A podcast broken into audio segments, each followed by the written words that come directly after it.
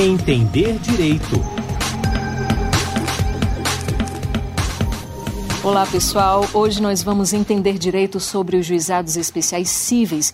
Eles estão previstos na Constituição Federal de 88 e são órgãos jurisdicionais compostos por juízes togados leigos com competência para conciliação, julgamento e execução de causas cíveis de menor complexidade. Os juizados especiais cíveis e criminais são regulamentados pela Lei Federal 9099 de 95. Mas como eu ressaltei, hoje nós vamos nos restringir a falar do âmbito civil. No próximo programa, a gente vai destacar os juizados especiais criminais. E os nossos convidados para esse bate-papo de hoje já estão aqui com a gente. Alexandre Chini é presidente do Fórum Nacional de Juizados Especiais, titular do primeiro Juizado Especial Cível de Niterói, no Rio de Janeiro, atuou como vice-presidente e secretário-geral do FONAGE na gestão anterior. Foi juiz auxiliar da Corregedoria Nacional de Justiça e, em outubro, tornou-se o primeiro juiz brasileiro eleito para um cargo na cúpula judicial ibero-americana, além de ser autor de vários livros e artigos. Bem-vindo ao Entender Direito, doutor Alexandre Chini. Obrigado, Fátima. Agradeço o convite e saúdo o doutor Eric Linhares. Como o doutor Alexandre aí já antecipou, nosso outro convidado do Entender Direito de hoje é o juiz de Direito do Tribunal de Justiça de Roraima, Eric Linhares. Ele é doutor em Relações Internacionais pela Universidade de Brasília e pós-doutor em Direitos Humanos e Democracia pela Universidade de Coimbra. Já presidiu o Fórum Nacional de Juizados Especiais em 2018. É professor doutor na Universidade Estadual de Roraima, é formador, tutor e conteudista na Escola Nacional de Formação e Aperfeiçoamento de Magistrados, a Infam. Tem experiência na área de juizados especiais, acesso à justiça, justiça itinerante e política externa. Além disso, é autor de vários livros e artigos. Muito bem-vindo ao Entender Direito, doutor Eric Linhares. Fátima, muito obrigado pelo convite, é uma satisfação estar aqui, ainda mais com meu amigo Alexandre Stine, pessoa pela qual tenho grande admiração. Então a gente começa com o doutor Alexandre. É, doutor Alexandre, o senhor foi eleito presidente do Fórum Nacional de Juizados Especiais, o FONAGE, né?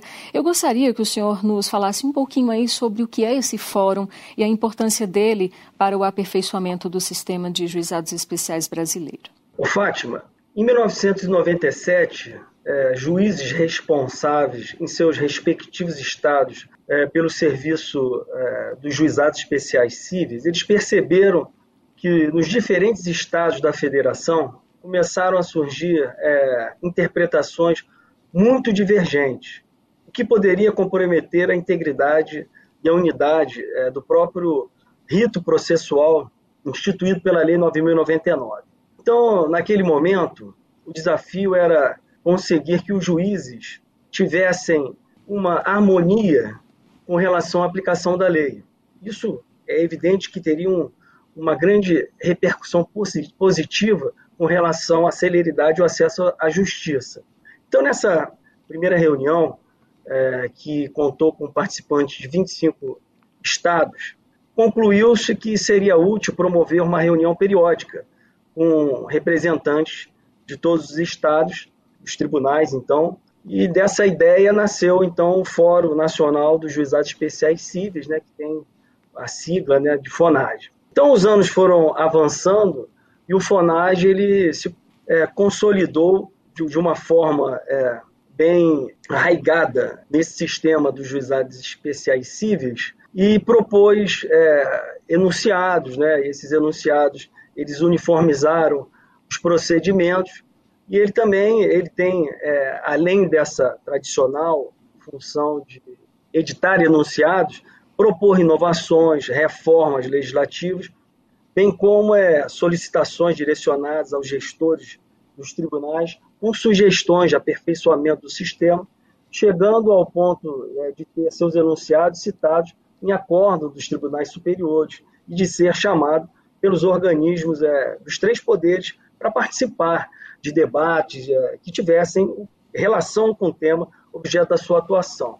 Existe ainda um outro lado, do, pouco assim é, falado do FONAGE, que é o seu caráter integrador. Né? No país continental como o Brasil, as constantes reuniões né, permitem a manutenção de uma rede de cooperação que distribui esse know-how que os colegas né, que integram o FONAGE, para todos os tribunais e mantém o alto nível de engajamento dos seus magistrados em projetos é, relevantes, né, que têm potencial de evoluir o sistema dos juizados especiais. Eu penso que hoje, né, passado mais de 22 anos é, da edição da Lei 9.099, eu penso que é uma hora do nosso fórum ter um olhar mais atento nas ações concretas que estão sendo adotadas para conduzir um sistema dos juizados especiais cíveis para o Judiciário 4.0, mais inclusivo, eficiente, com reforço dos seus princípios e critérios orientadores.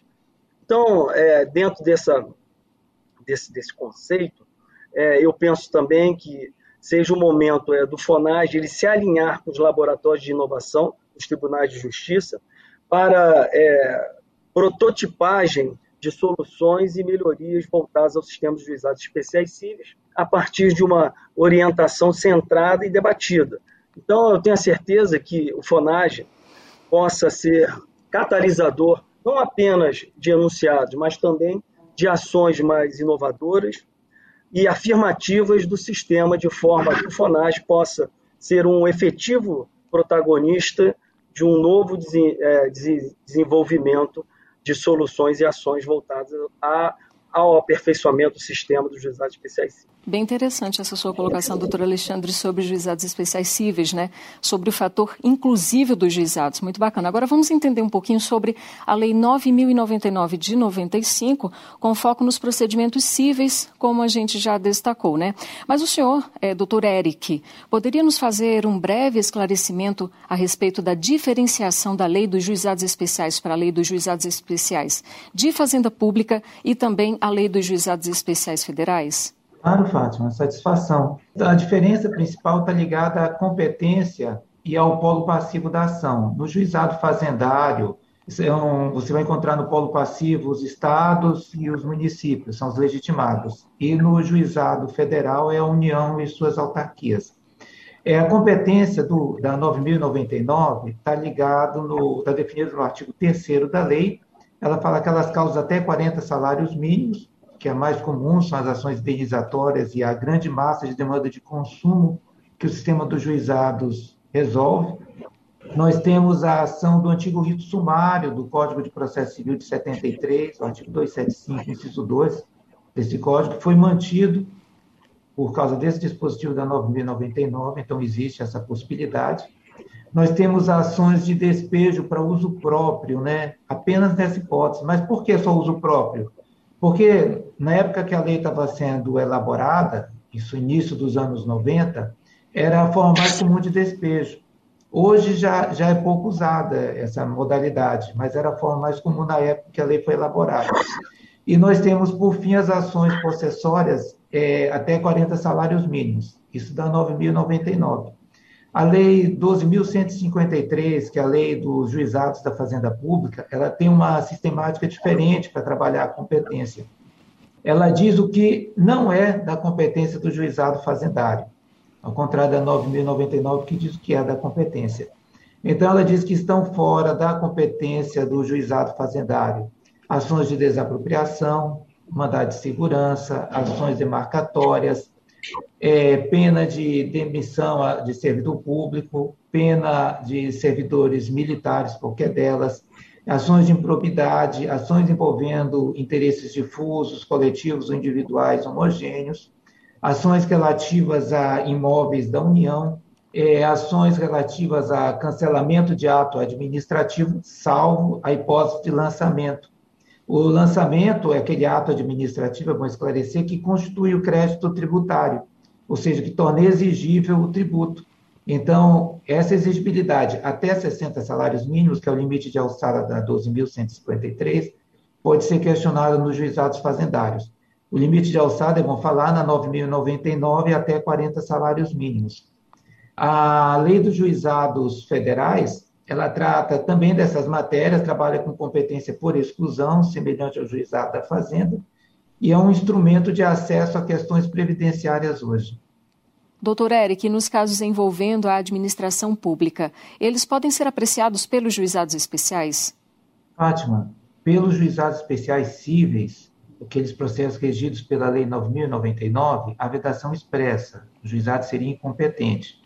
O legislador ele criou uma, um outro rito, o rito dos juizados fazendários, Lei 12.153, justamente para tratar de demandas contra a administração pública. E estabeleceu critérios diferenciados, enquanto no juizado especial civil, Lei 9.099, apenas as pessoas capazes podem ser partes, no rito da 12.153, que é o juizado fazendário, os incapazes também podem ser partes, porque a ideia é acesso da pessoa à prestação de serviço público. Por isso, esse tratamento diferenciado, a competência até de 60 salários mínimos e o acesso à educação, saúde, e também na, na conta de administração pública, no juizado fazendário, nós temos muitas ações de servidores públicos buscando direitos e garantias, abono, adicionais, que eles entendem que merecidos, né? Uhum. Então, a, resumindo, ação contra a administração pública não pode no juizado especial civil, apenas no juizado especial fazendário, Lei 12.153 de 2009. É, doutor Alexandre, essa legislação 9.099 de 95, ela se destina a quais processos? Afinal, qual é a estrutura dela? É somente uma lei processual ou há direito material também? Bom, é, o artigo 98, inciso 1 da Constituição Federal estabelece que os juizados especiais cíveis eles são competentes para a conciliação, julgamento e a execução de causas de menor complexidade, né? E infrações penais de menor potencial ofensivo, mediante o procedimento oral e sumaríssimo.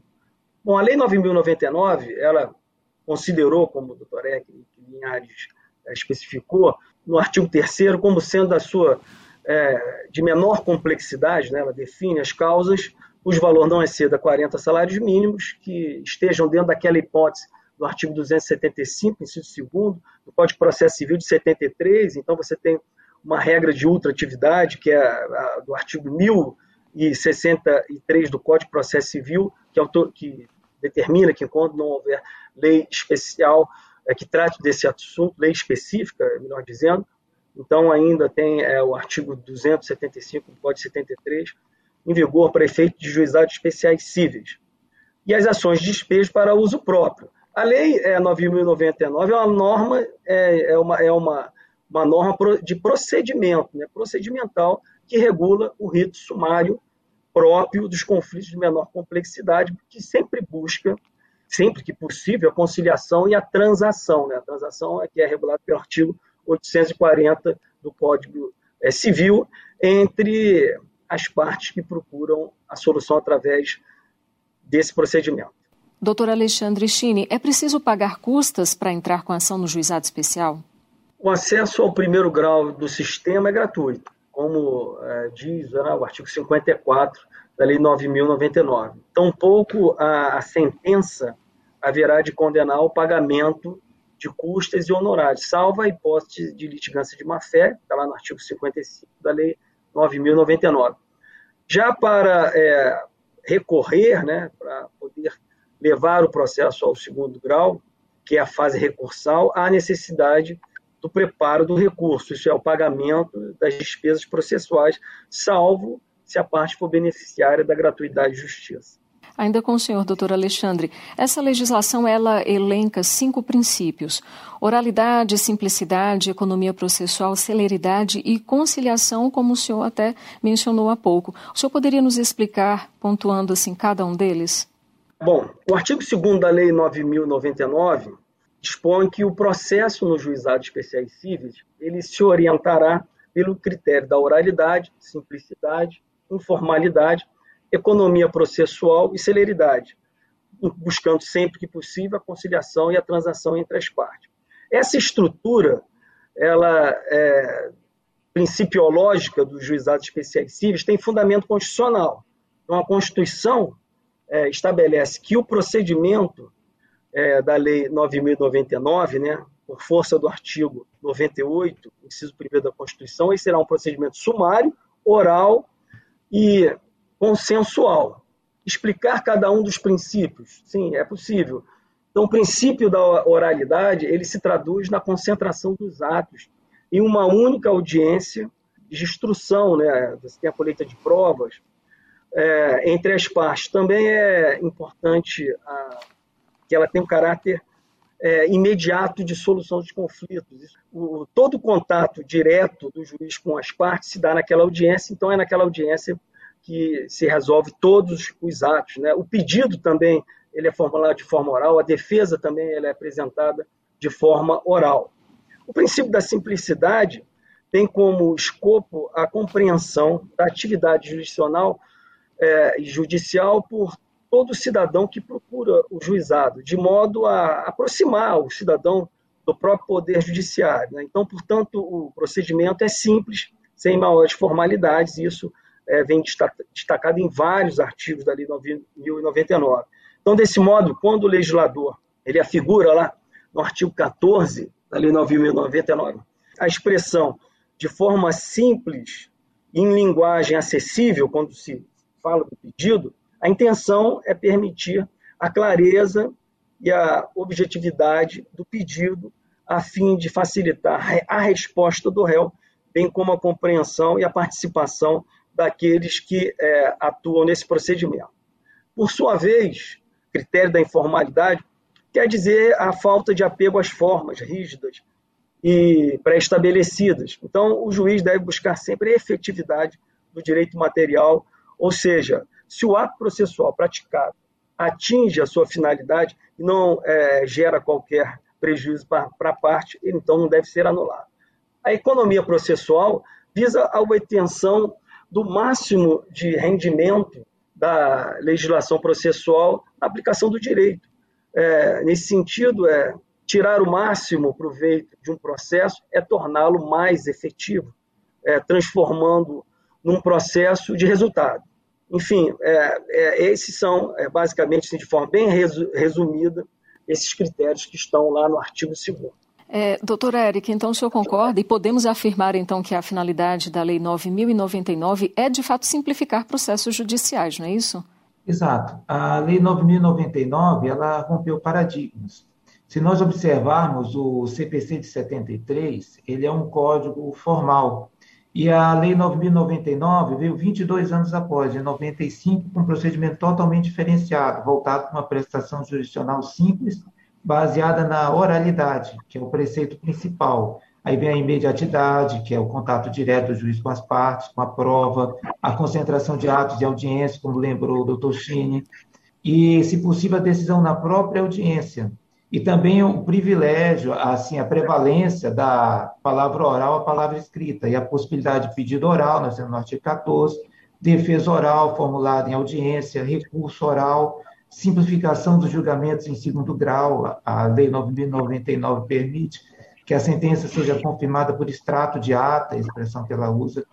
Então, hoje, assim, já duas décadas e meia após a, o ingresso da lei no nosso mundo jurídico, a 9.099 ainda é uma norma bastante inovadora e muitos dos seus preceitos foram incorporados ao processo, ao atual Código de Processo Civil. E assim falar na parte penal, como você disse, será objeto de outro programa, mas ela trouxe institutos inovadores, como suspensão condicional do processo, transação penal e na parte civil, um resgate da conciliação e de um processo não adversarial, que é o foco hoje, inclusive, do atual CPC. Ainda com o senhor, doutor Eric, quais são as principais diferenças nas fases de um processo que tramita nos juizados especiais cíveis de um processo que tramita na justiça comum? Fátima, as fases são praticamente as mesmas. Nós temos fase postulatória com pedido de defesa, fase instrutória com colheita de provas, fase decisória com a decisão da questão, fase executiva e também temos fase recursal. O que diferencia um processo nos juizados especiais de um processo numa vara comum é a forma com que essas, essa, essas fases são apresentadas. No, nos juizados especiais, até pelos princípios que o doutor Alexandre mencionou, há uma concentração de fases. Nós temos na mesma audiência a defesa, que é uma, um elemento da fase postulatória, nós temos é, a instrução e a decisão sempre que possível. Então, uma concentração de fases. Há nos juizados um privilégio à oralidade, há também a imediatidade, que é o contato direto do juiz com as partes e com a prova, enquanto no processo comum nós temos uma prevalência da, da palavra escrita em vez da oral, e, e um aspecto mais formal e uma série de atos que muitas vezes não são encontrados nos juizados especiais. Essa é basicamente a diferença. É, doutor Eric, a Lei 9.099, ela cita três sujeitos envolvidos nos processos apreciados pelo IJEX. O juiz togado, o conciliador e o juiz leigo. O senhor poderia nos explicar como se dá a atuação desses três sujeitos e em que momentos e quem pode ser conciliador e quem pode ser um juiz leigo?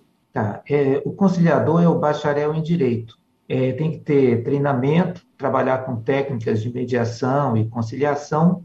O juiz leigo é o advogado, há pelo menos cinco anos, e ele tem, ele trabalha na instrução do processo, colheita de provas e apresenta um projeto de sentença. Os estados que têm a figura do juiz leigo, eles conseguem dinamizar a prestação jurisdicional com várias salas de audiência trabalhando ao mesmo tempo. Isso enxuga a pauta, torna o processo mais célere e dá realmente efetividade aos critérios do artigo 2 Essa foi uma ideia muito boa da Lei 9.099.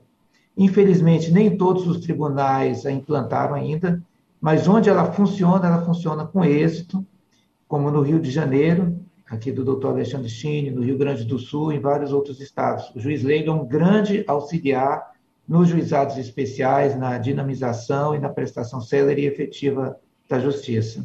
É, doutor Alexandre, mas existem ações que obrigatoriamente terão tramitação nos juizados especiais cíveis ou as regras da Lei 9.099 são apenas de competência relativa? O exercício do direito de ação no sistema dos juizados especiais cíveis é uma opção do autor. Assim, não pode lei local ou resolução de tribunal ampliar, fixar ou restringir a competência dos juizados especiais cíveis. Com relação à competência, os juizados especiais cíveis possuem competência objetiva, que decorre do valor da causa ou da matéria em discussão, né, conforme está lá no artigo 3 já foi comentado, uma competência territorial, que está lá no artigo 4 e uma competência é, funcional consubstanciada na imposição da execução dos seus próprios julgados, conhecer das ações acessórias, né, na forma do artigo 61 do Código de Processo Civil, e revisar seus julgados através das turmas recursais compostas por juízes é, de primeira, primeira grau de jurisdição. Então, a competência objetiva em razão do valor econômico do direito é, individual, não pode superar os 40 salários mínimos, fixado no inciso 1 do artigo 3 da Lei 9.099. Então, dessa forma, a opção pelo procedimento dos juizados especiais civis importará sempre, automaticamente, na renúncia do crédito que excedeu o limite estabelecido na alçada.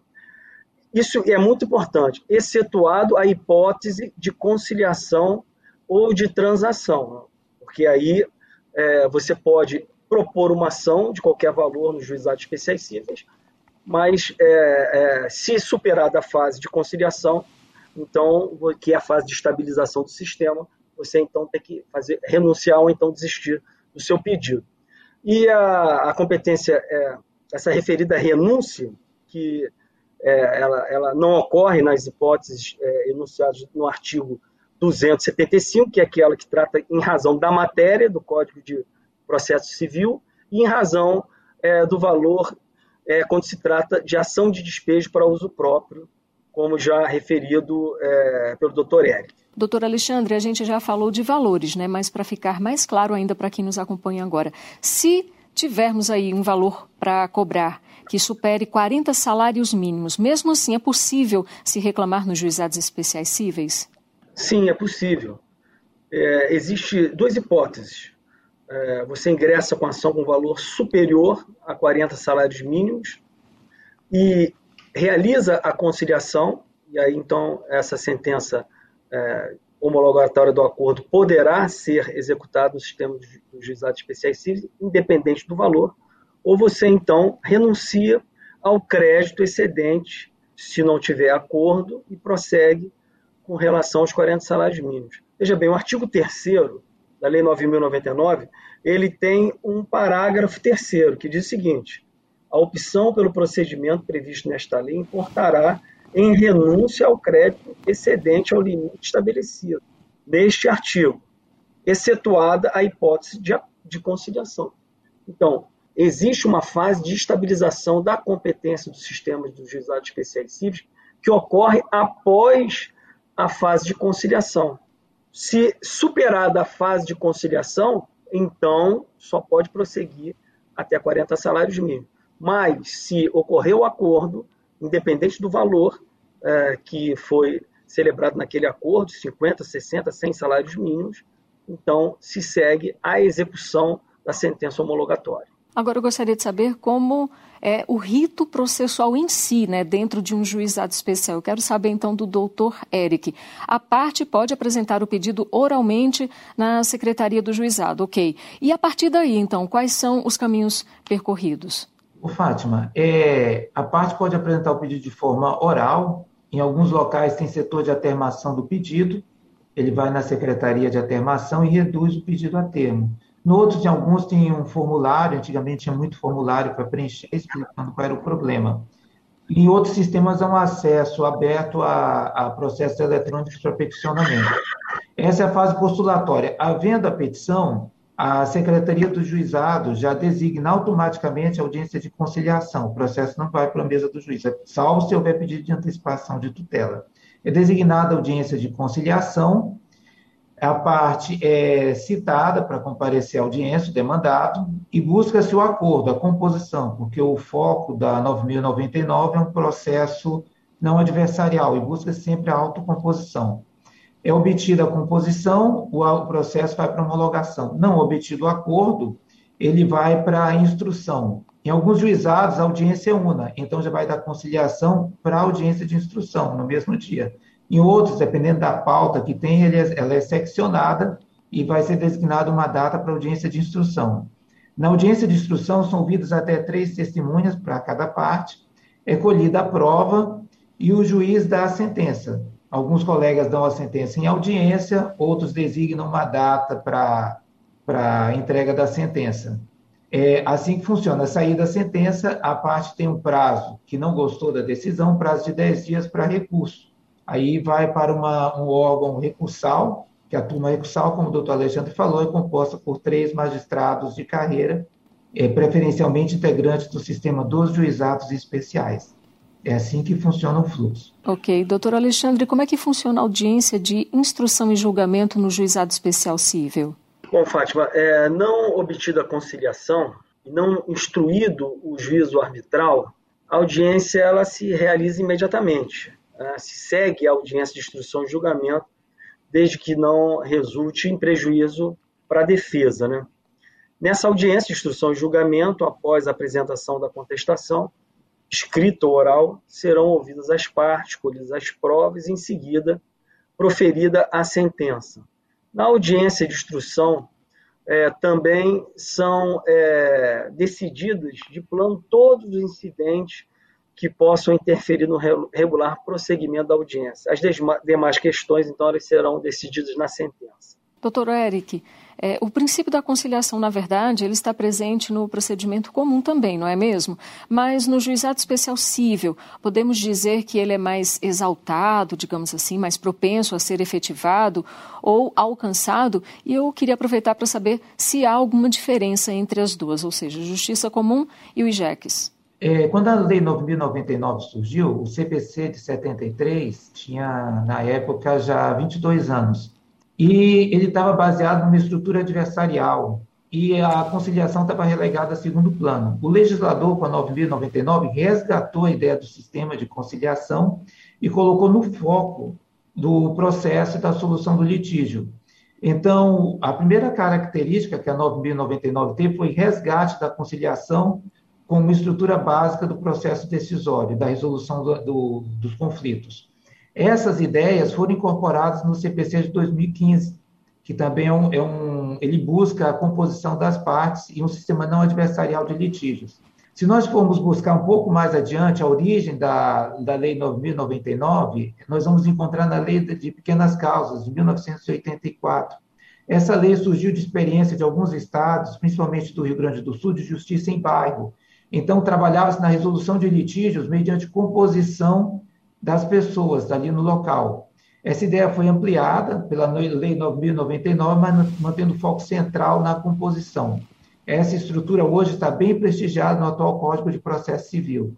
Então, não há grandes diferenças entre uma e outra. A Lei 9.099 foi inspiração ao CPC de 2015 no resgate da conciliação como foco do processo. Agora eu quero saber do doutor Alexandre China. Eu tenho curiosidade, doutor Alexandre. A parte, ela pode ajuizar a mesma ação em um juizado especial cível e um juizado de procedimento comum? Bom, desde que não seja concomitante, é viável, né? A opção é, pelo rito dos juizados é facultativa, uma vez que ingressa com, uma vez ingressando com essa ação no sistema dos juizados especiais cíveis, não pode é, é ingressar com uma ação na vara civil, porque vai ter uma, uma figura da figura da litispendência. Agora, é evidente que essa ação que a parte pretende ingressar no juiz, na vara comum, ela, para que possa ser também é, viável no juizado, ela tem que estar dentro da competência, dentro da simplicidade e da regra que já foi aqui comentada de competência, né? Uma causa que não ultrapasse 40 salários mínimos ou que estejam dentro daquelas hipóteses que já, que já foi é, delimitada aqui. Então, é possível, não pode ser, eu vou propor no juizado e propor na vara civil. Mas, como eu disse, é uma, é uma faculdade, a opção pelos juizados, e ele pode propor ação à demanda no juizado, desde que ela tenha é, a, a, a competência para isso, e essa ação também pode ser proposta na vara civil. Doutor Alexandre, a Lei 9.099 também elenca hipóteses de incompetência dos juizados especiais cíveis? Bom, a Lei dos Juizados Especiais tem por objetivo a busca da conciliação das partes, razão pela qual foi excluída da sua competência o julgamento de determinadas causas de natureza alimentar, falimentar, fiscal e de interesse da fazenda pública, bem como as relativas a acidente de trabalho, resíduo e ao Estado e à capacidade das pessoas. Esta última, é, mesmo que de cunho patrimonial, conforme o artigo 2 o parágrafo 2 do artigo 3 Só uma observação que as causas de resíduo a que se refere a lei são as é, remanescentes de bens de legado que, por morte do beneficiário, em virtude de cláusula expressa, são resíduos, é, são restituídas às pessoas designadas pelo testador. Né? O produto da venda dos bens de raiz, os rendimentos, né? tudo isso vai voltar para o testador. Falando ainda das hipóteses de incompetência, doutor Eric Linhares, eu gostaria de saber da sua avaliação sobre é, processos relacionados a alimentos. Não seria melhor que a tramitação desses processos fosse mais rápida, sendo apreciada aí pelo juizado especial? E qual seria a justificativa para essa hipótese de incompetência, então? Fátima, é, a ideia realmente é, é interessante, tanto que existem diversos projetos em tramitação no Congresso Nacional, criando os chamados juizados da família, que fariam divórcios simplificados, é, ações de alimentos de forma mais simples e executariam essas decisões mas todos estão ainda na fase de projeto e nenhum foi implementado. É, da Lei 9.099 já surgiram diversas experiências, por exemplo, a Maria da Penha é fruto do juizado criminal. Os juizados fazendários também são frutos da 9.099. É uma árvore muito boa que dá muitos frutos. Então, no futuro, talvez nós tenhamos um juizado de família, mas no momento é apenas projeto. E a 9.099, ela tem uma vedação expressa a demandas de alimentos. Por quê?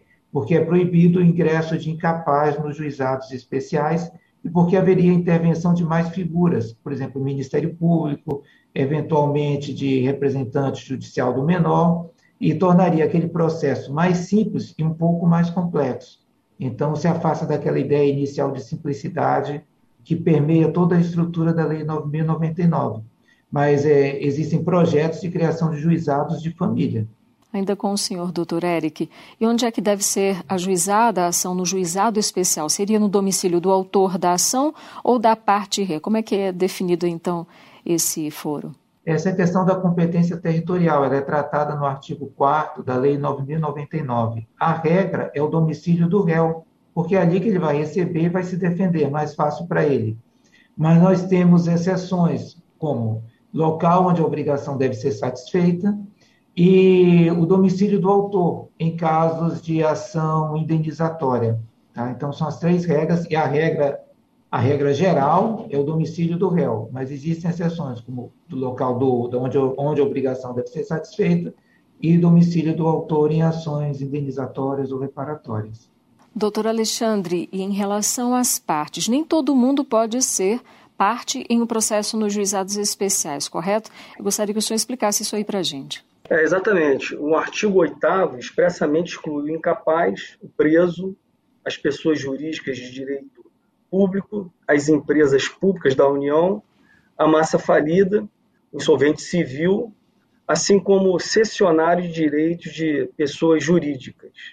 Ah, eu, essa, com relação a essa questão referente ao cessionário de direitos de pessoas jurídicas, essa interpretação deve ser restringida à luz das alterações que ocorreram após a edição da lei, que incluíram como legitimados não só a pessoa capaz, mas a microempresa, o microempreendedor individual, ah, a empresa de pequeno porte, que também podem, na forma do artigo 8 propor ação no juizado. Então, se essas pessoas jurídicas podem propor ação e elas, eventualmente, cedendo um crédito dentro do limite é, de 40 salários mínimos, não vejo a razão para excluir esses cessionários desses direitos.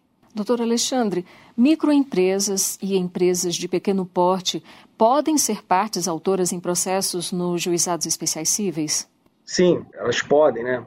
As é, pessoas enquadradas como microempreendedores individuais microempresas, empresas de pequeno porte, na forma da Lei Complementar é, número 123 2000, é, de 2006, né? as pessoas jurídicas qualificadas como organização de sociedade civil de interesse público, também nos termos é, da legislação específica, as sociedades de crédito ao microempreendedor, né?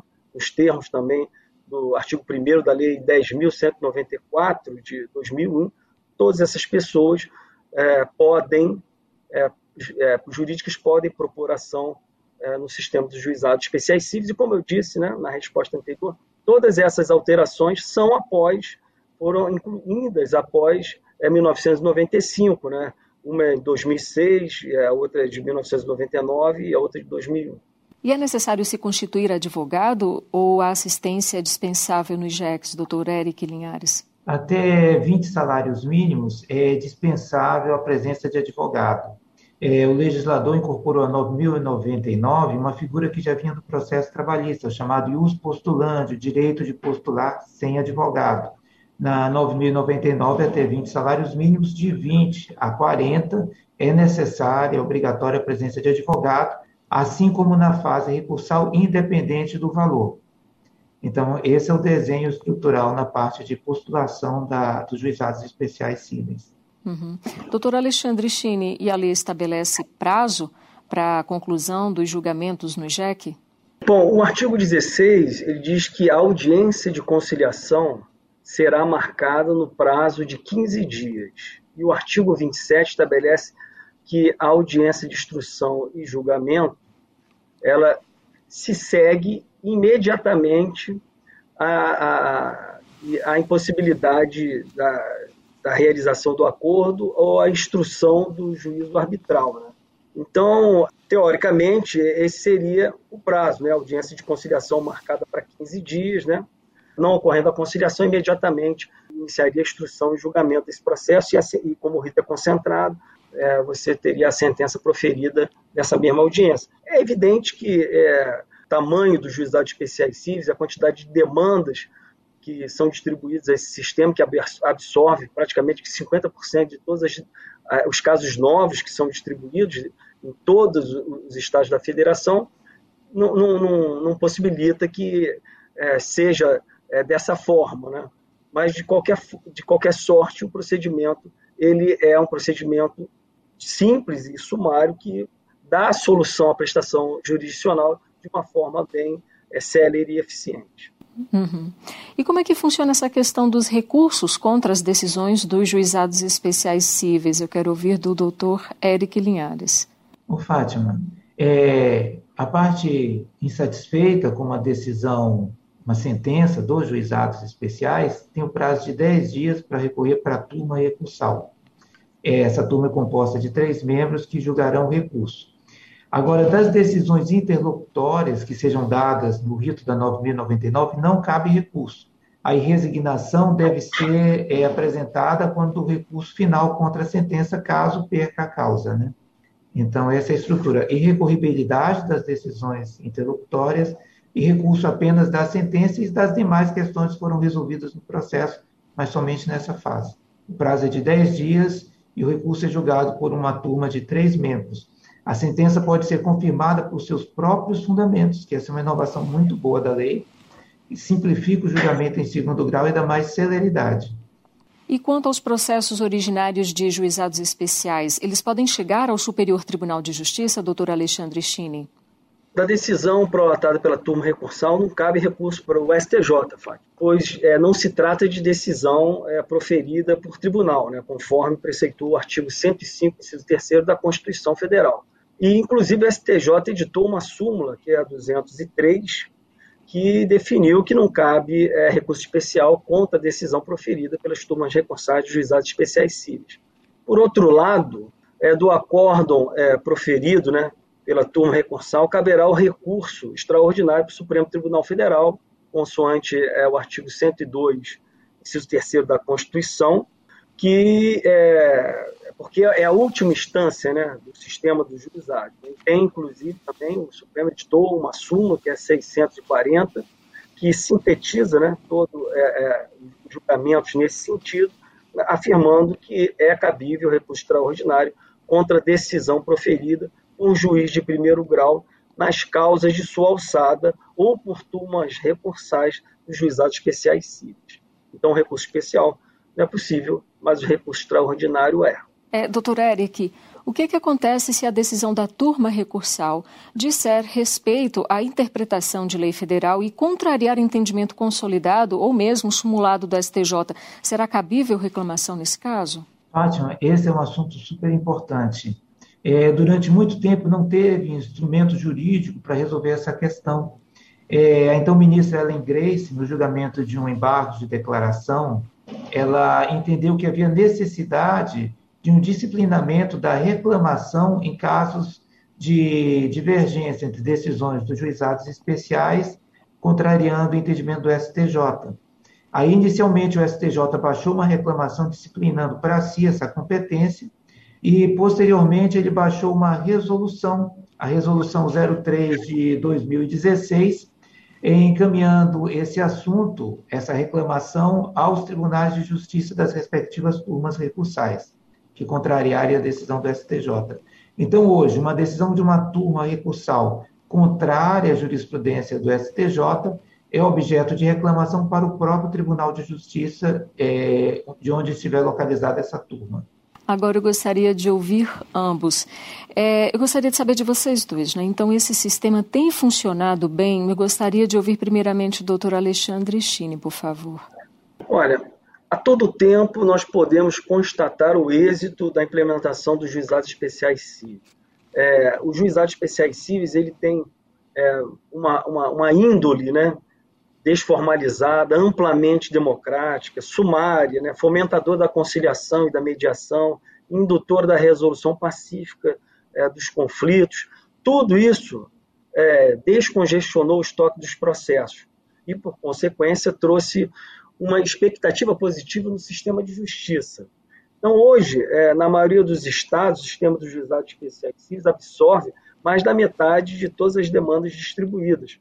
E isso a gente pode conferir pelo relatório é, Justiça em Números do Conselho Nacional de Justiça. Então, eu vejo que, é, além de, da, da, efetividade da solução dos conflitos, ele tem um caráter civilizatório, porque a, a população pode vir sem a presença de um advogado, e para isso ela tem que absorver conhecimento e, através desse procedimento simples, simplificado, informal, ela, ela viabiliza não só é, é, a aquisição desse conhecimento, mas a solução dos seus conflitos.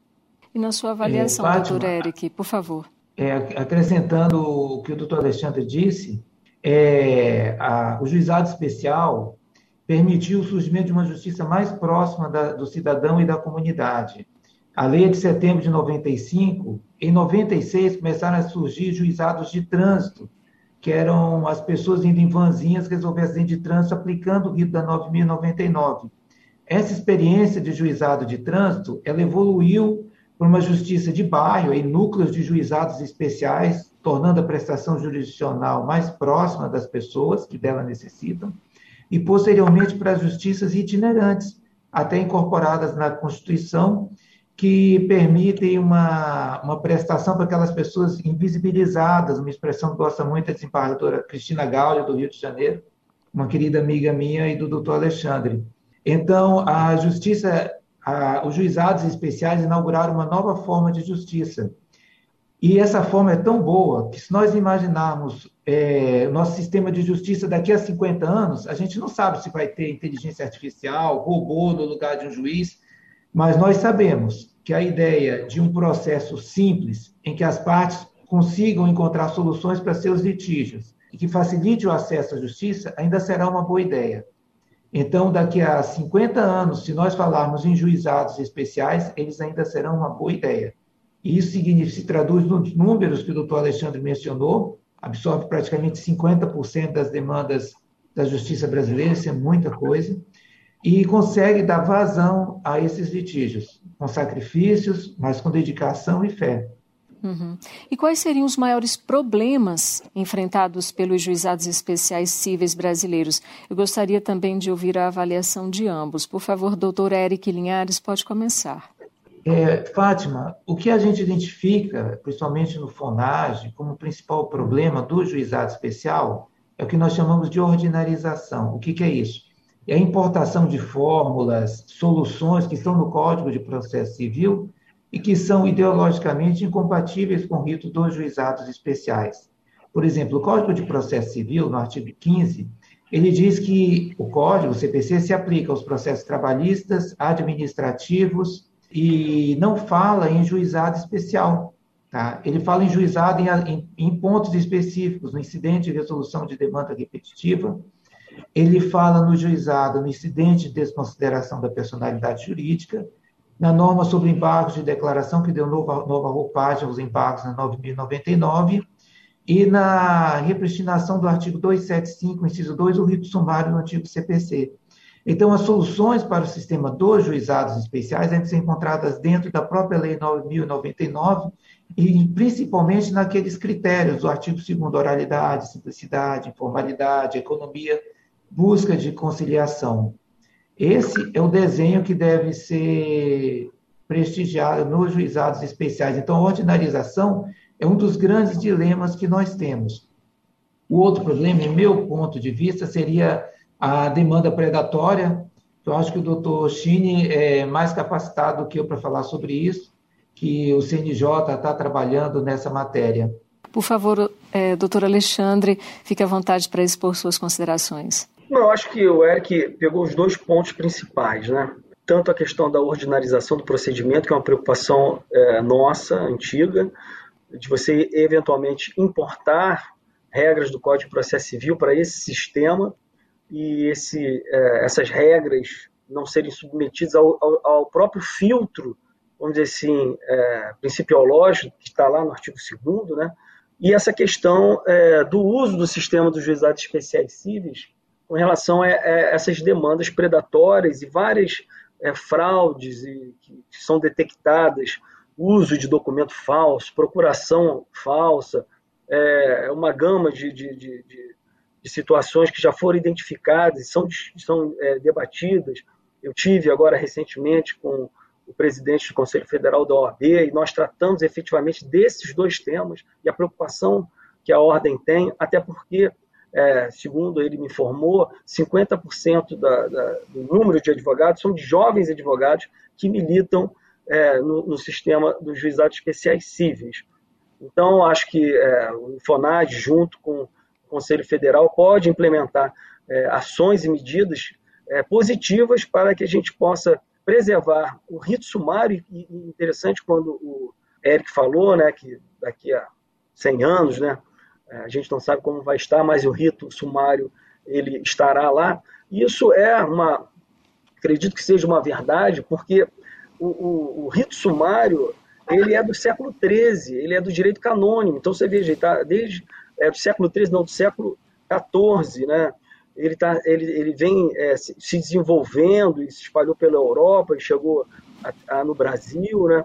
Através da, das ordenações, a, a, o regulamento 737 de 1850 já tratava do rito sumário, enfim, é, o Código de 39 ele não, não, não, não, tratou do rito sumário, mas de, de 73 tratou, de, de, 9, de 2015 não trata, mas nós temos a lei 9.099. Então, é, é, é, é, um rito que ele tem uma, vem tendo uma vida, uma vida longa, mas para que ele seja preservado, sobretudo com relação à lei 9.099, é, a gente deve é, preservar é, a, a, as características desse procedimento, não trazendo vários dispositivos do Código de Processo Civil que tornam o, rito ordinário, na verdade, e combater é, o uso predatório desse sistema em razão da facilidade, da simplicidade, da ausência de condenação é, em primeiro grau de custos e honorários e por ele ser é, gratuito, né?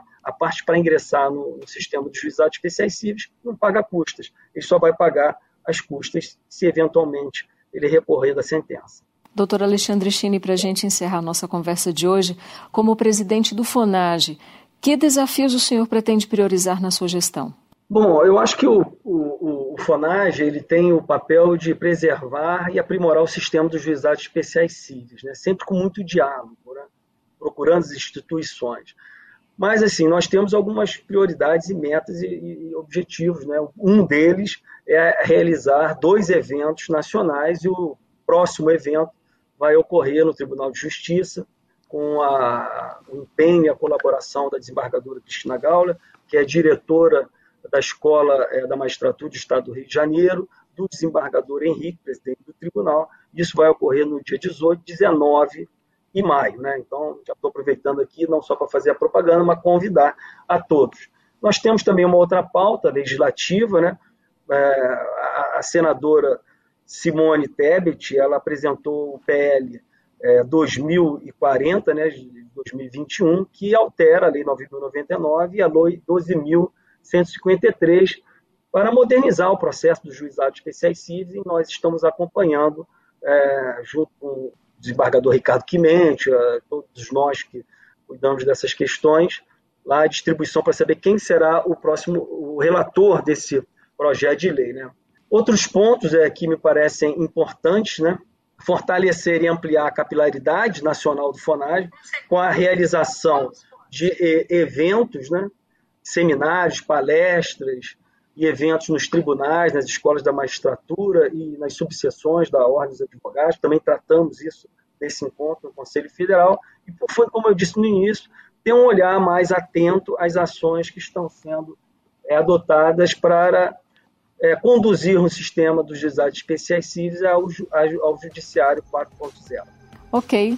E hoje você entendeu direito sobre os juizados especiais cíveis. Nós conversamos com o presidente do Fórum Nacional de Juizados Especiais, doutor Alexandre Stine, a quem eu agradeço todos os esclarecimentos na nossa conversa de hoje. Doutor Alexandre, muito obrigada. Eu que agradeço, Fátima, a oportunidade de participar desse programa e, sobretudo, de estar aqui ao lado do meu amigo Eric Linhares. Agradecemos também, então, a participação do doutor Eric Linhares, juiz de direito. Muito obrigada, doutor Eric.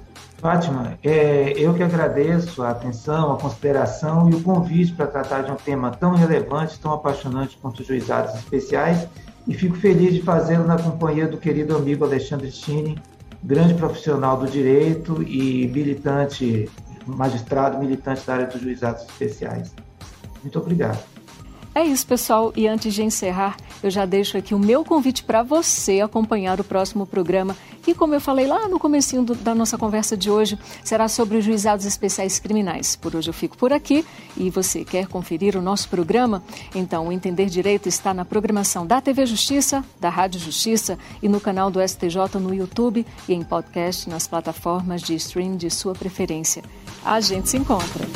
Entender Direito